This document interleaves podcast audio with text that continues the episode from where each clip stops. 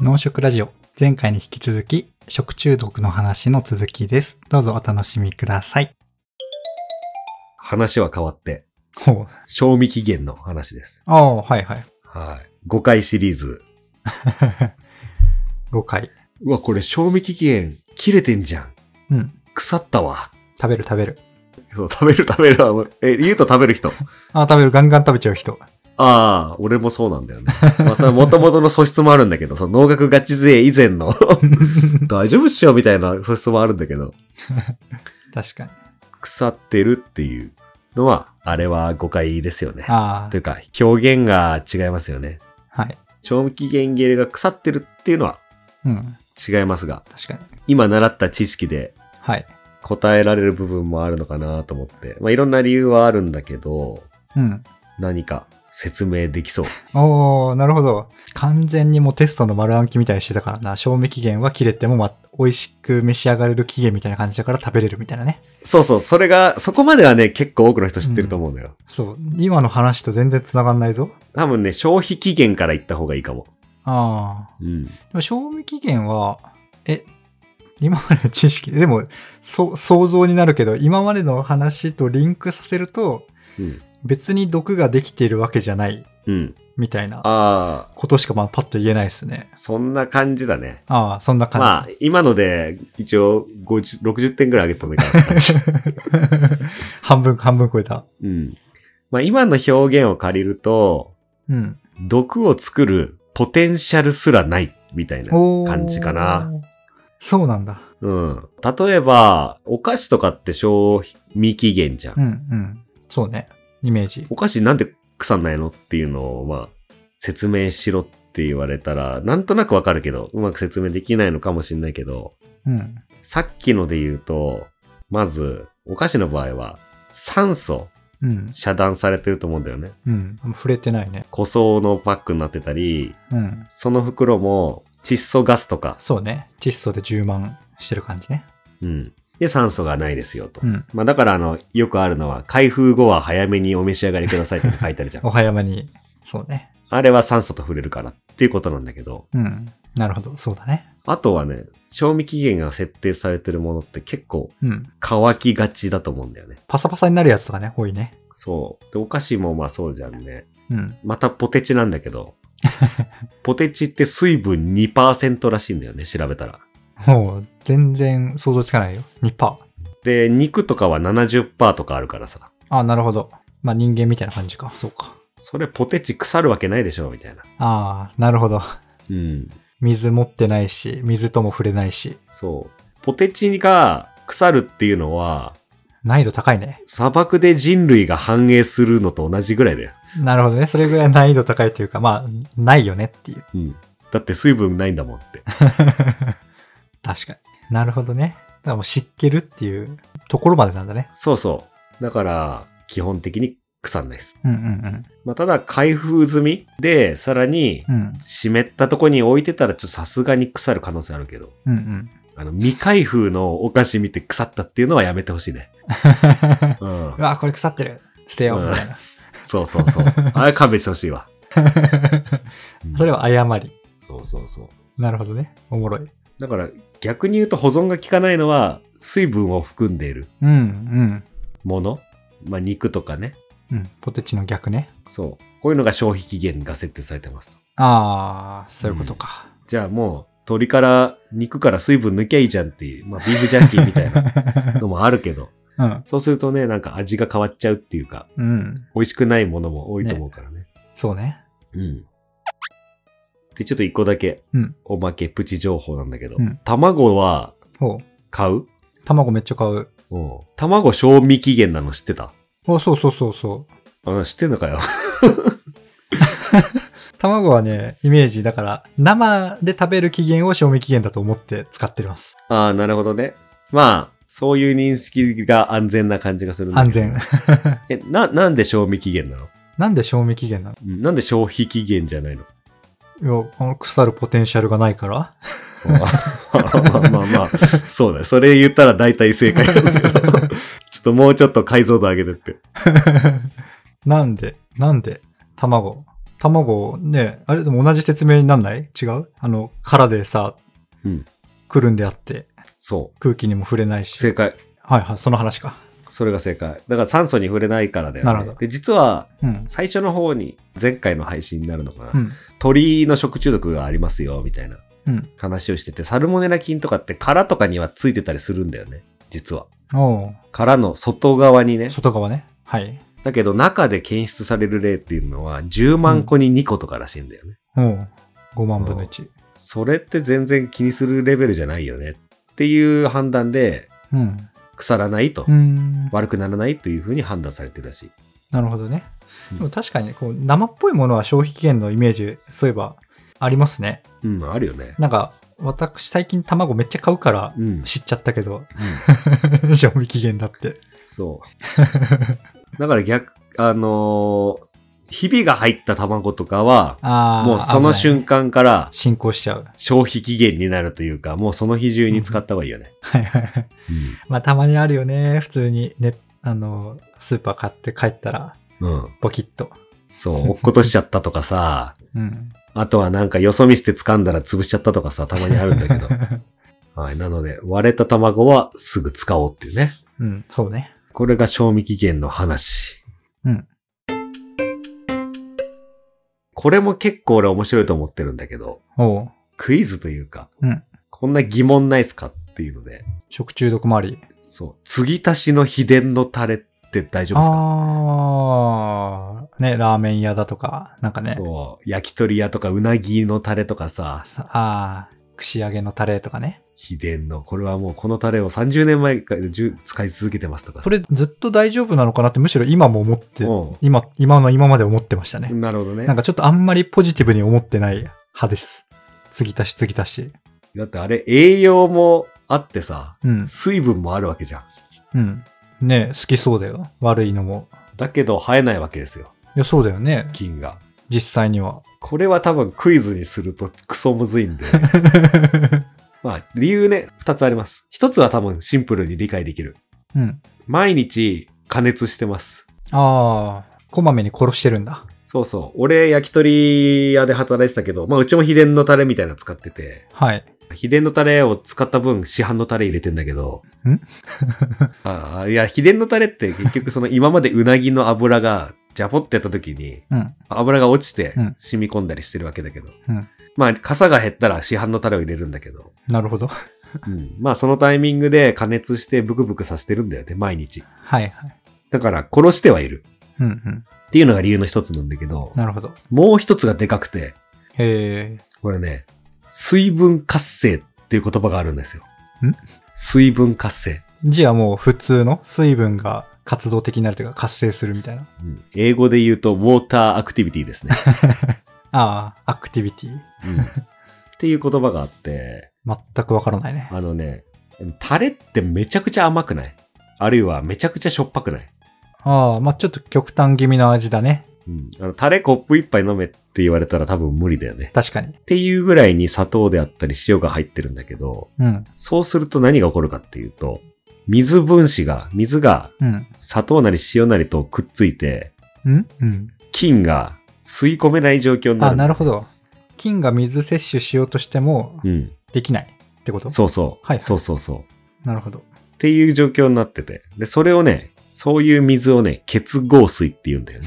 ああ、砂糖とかにくっついてる状態。そうそはいはい。結合水。う。で、その反対語が自由水で、うん。まあ、くっついてないやつで、うん。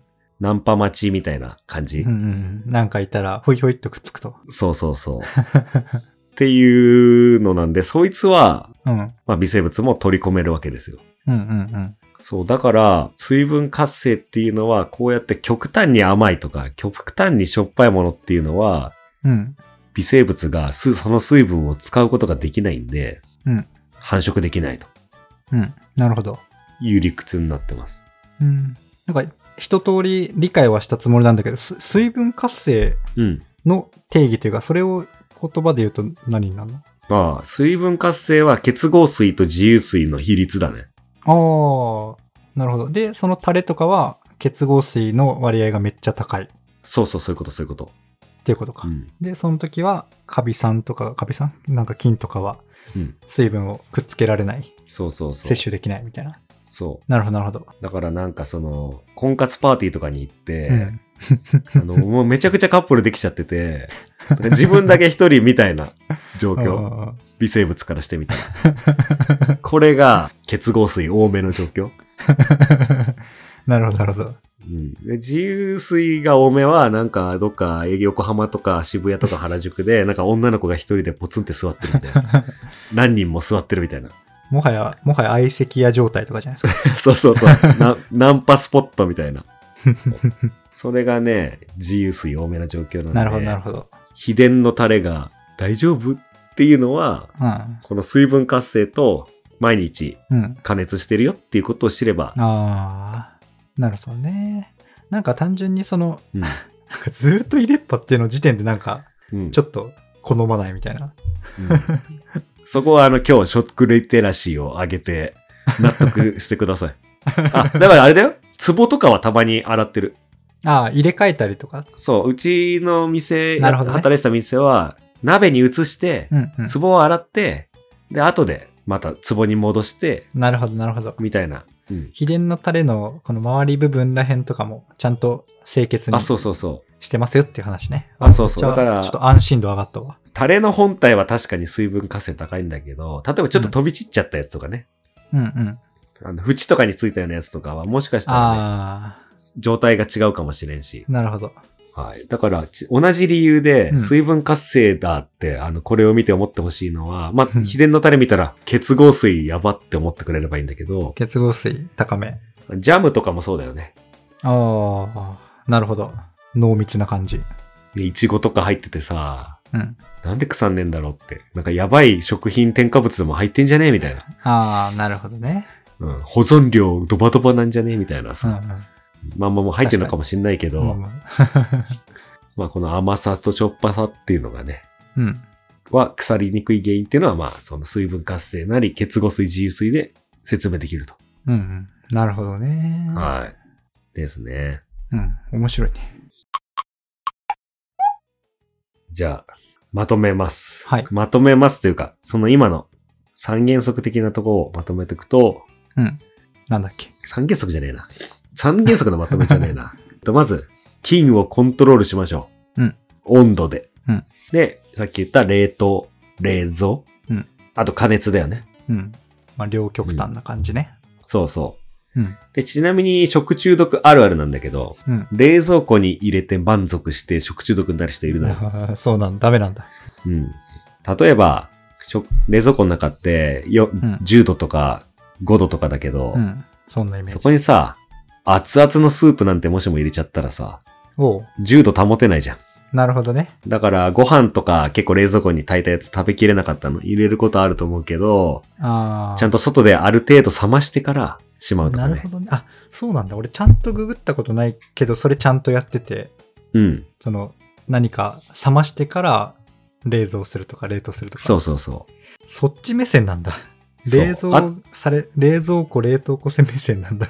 そうそう。まあ、あ米目線もあるけどね、急に冷めると、ほら、湯気出てるじゃん。うん。そう湯気出てるものが急に冷めると、蓋が結露して、うん、うん。なるほど。そこに。水分が出てきちゃう、できちゃうからね。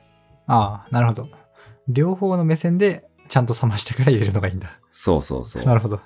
これも真面目に何も考えずにやってましたね。 うん。すごい、センス、センスもあるじゃん。センス丸でやってます。あともう一個ありがちなのが、うん。カレーね、カレー。もう、一晩寝かせたカレーはうまい。そう。いや、うまいんだけどさ、上手にやんないといけなくて、うん。カレーもまあそのすぐ冷蔵庫に入れるのは NG だし、あと多少うんうん、うん。冷ましてから入れたとしても、うん。カレーって大体さ、その底のなんかり立方体みたいなジップロックに入れたり、鍋ごとを入れたりするじゃん。うん。そうするとさ、なんていうのコアが冷えないというか、ああ、はいはいはい。中央部分ね。冷蔵庫に入れても外側から冷えてって、うんうん。中央部分冷えない問題があって、 中央部分がいつまで経っても20度、あー30度みたいなこともあるのよね。うん。だからカレーも、これから夏カレー食べる人いると思うけど、うん外で冷ましておいて、うんかき回して、また冷まして、かき回して冷まして、ああ、はい。で大体なんとなくひ冷めてきたら冷蔵庫にしまうっていうね。なるほどね。うん。なので、冷蔵庫入れて安心しないっていうね。 いや、めっちゃ勉強になる わ。うんめちゃくちゃなんか明 日役立つみたいな。うんやっぱ、フードロスなくそうっていうところいやいや、できるできる。ですね。で今は温度でコントロールしようって話だったけど、あとはうん。菌が生きていけない環境っていう話をしたね。うん。まあ直近の話だと、うん。甘すぎしょっぱすぎの水分活性の話で、うん。水が吸い取れな確いうん。とか、まあそもそも乾燥させておくとかね。感想うんまあ日常ではあんまないけど、干物とかもそうだよね。ああ、なるほど。もう魚なんてさ、すぐ悪くなるじゃん、本来。うん。うん。だけど、干物にすることによって長持ちするし、なるほど。パあサのパサパサというかね。うん。 ね、桜エビとかもそうじゃんね。エビだって、いつの、いつ取ったエビだよ、みたいな感じだよね、桜エビ。まあまあまあまあ。そうね。そうあれも日干ししてるからさ。なるほど。っていうので、水分と付き合うとカか、ラッカラね。うん。まああとは、真空パックとか、うん。窒素ガスが入ったりしてるけど、まあそれを開けちゃったらちょっとね、うん。状況が変わってくると、酸素と触れられるようになるんでね。うん。はい。で、あとちょっと言っちゃったけど、さっきの塩漬け。ん塩漬けにしたり、糖につけたり、うん。甘すぎしょっぱすぎっていうんう水のもあるし、あと酢漬けんピクルスみたいな。ああ、はい。まあ一回、さっきなんかす酸っぱいイコール腐ったみたいなことも言ったけど、うん。まあ市販のお酢は腐ってないじゃん。うん。それで食品をつけてやると、まあ、基本的に酸性ああ、なるほど。条件だと生きていきづらいので、まあそれも、だから悪くなりそうな野菜とかね、ピクルスにしちゃえばうん。いいのかなっていうね。なるほど。そこで止める んだ。そうそう、キュウリ とかね。うん。うん。そう、だから酸性で思い出したんだけど、うん。うんなんかおにぎりさ、さっきおにぎり食中毒の例で出したじゃん。うん。その時にさ、梅おにぎり悪くなりにくい説説。聞いたことないあるある。なんか一個は梅にしましょうぐらいに、そうそう。我が家はやってたね。なんかちっちゃい頃。それもこれなんじゃねって思った。ああ、そういうことか。おにぎり、あ、梅酸っぱいじゃん。うん。酸っぱいっていうことは、酸性、アルカリ性で言うと酸性側。うん。で酸性側で生きていける微生物っていうのは少ないから、うん。あもしかしたらこれかななるほどね。確かに。まあもしかしたら梅独自の殺菌物質みたいなのもあんのかもしんないけど、うんうんうん。なんか勝手に俺納得しちゃった俺。なるほど。いや、でも、そんな気がするね。うん。ちょっとはありそう。あとはね、うん他にもまあ菌が生きていけない環境にするには、うん。まあちょっと、あんまり日常的なことではないけど、まあ燻製とかね。おー、 はいはい。あれも、煙の中に殺菌物質が含まれてるんで、まあ、生き、生きにくい環境っていうのはイメージできる ね。そうだね。我々がさ。さっきのね、生き物の、俺、うん人間の目から見てもこれはきついみたいうな。ん。うん。とか、そんな感じで、いろいろ僕らが気をつけれることもあるし、うん。まあ、売り物として売ってるものもね、いろいろうん。気をつけられて、それで、確かに。賞味期限が設定されてるんですよとう。ん。うん。腐らないように賞味期限を設定するためにそういう工夫があると。ああ、なるほどね。うん。なんか、物によってはさ、消費期限で今表記してる何かもさ、うん。賞味期限で表記して売れるように頑張ってたりするのかな食品メーカーとかどっかは。ああ、すそういうのはあるだろうね。なんかありそうだね。あと聞いたことあるのは、その賞味期限、なんか、なんだっけな、3分の1ルールみたいのがあって、うん。うん。なんか賞味期限がうん。 6ヶ月間あるとしたら、うん。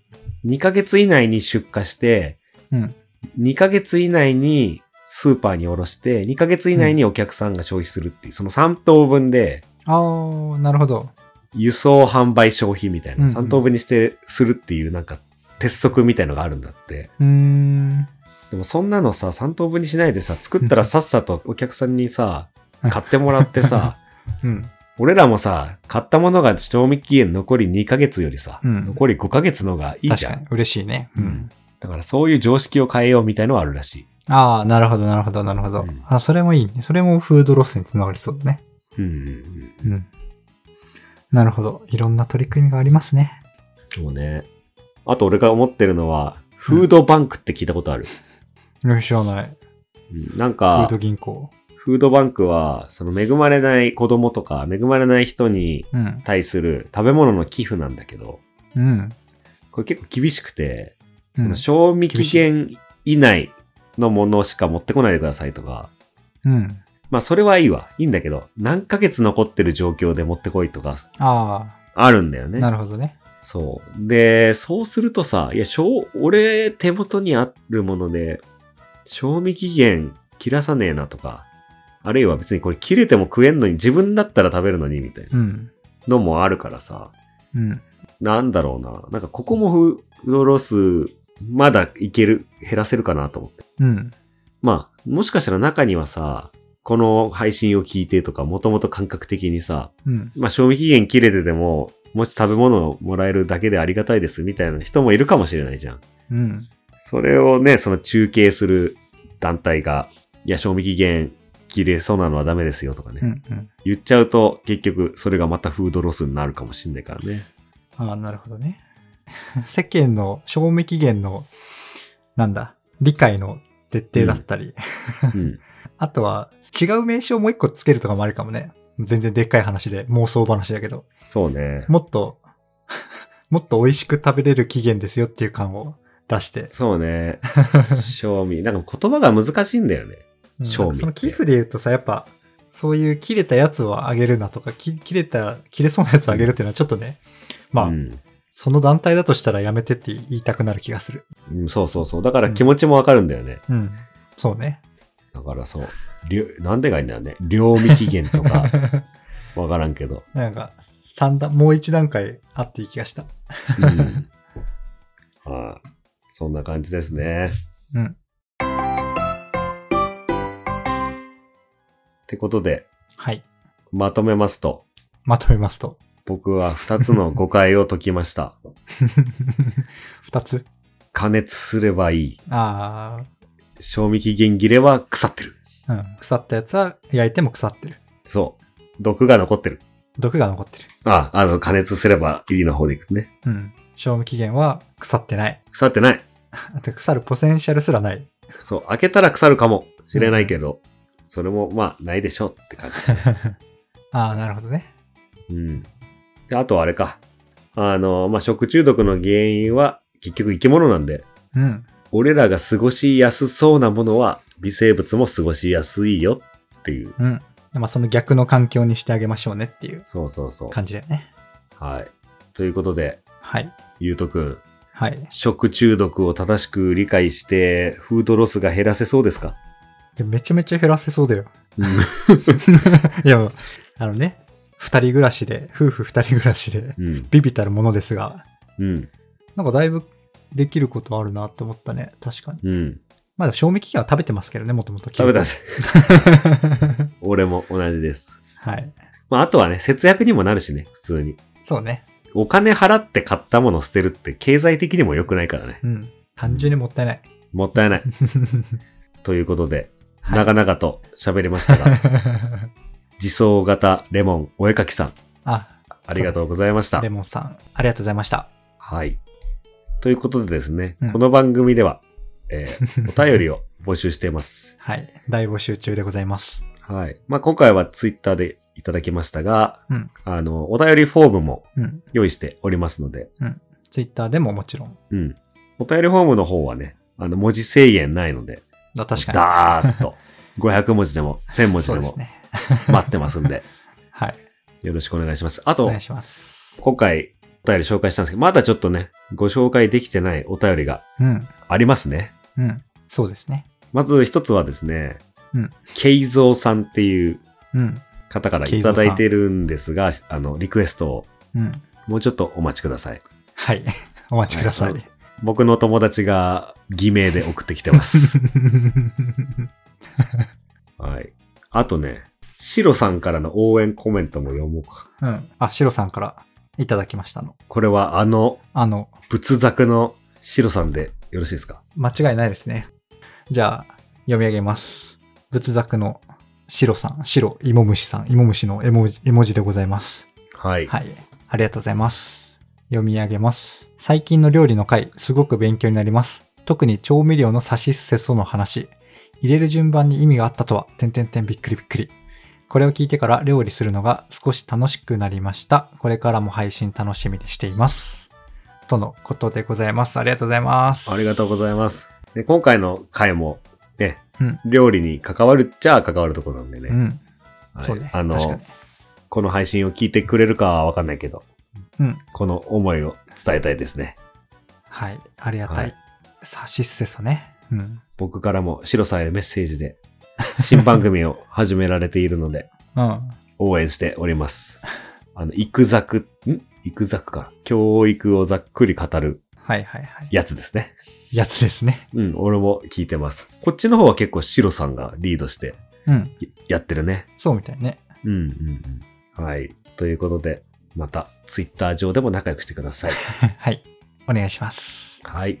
ということで、うん今日のお便り会、これにて終わりこまれすにが、て、お開き。い感想あるや、感想、感まあ、途中途中言ったけど、うん。サマーは続くんですかあ、サマー、サマー第2弾考えてます。はい。あ、はい。じゃあ楽しみにしております。 はい。ということで、皆さん、お便り、Google フォームなり、 ハッシュ、Twitter、ハッシュ タグ、農食ラジオでお待ちしております。お待ちしております。ぜひ、この番組をフォローしていただいて、うん。星5つをポチッと、うん。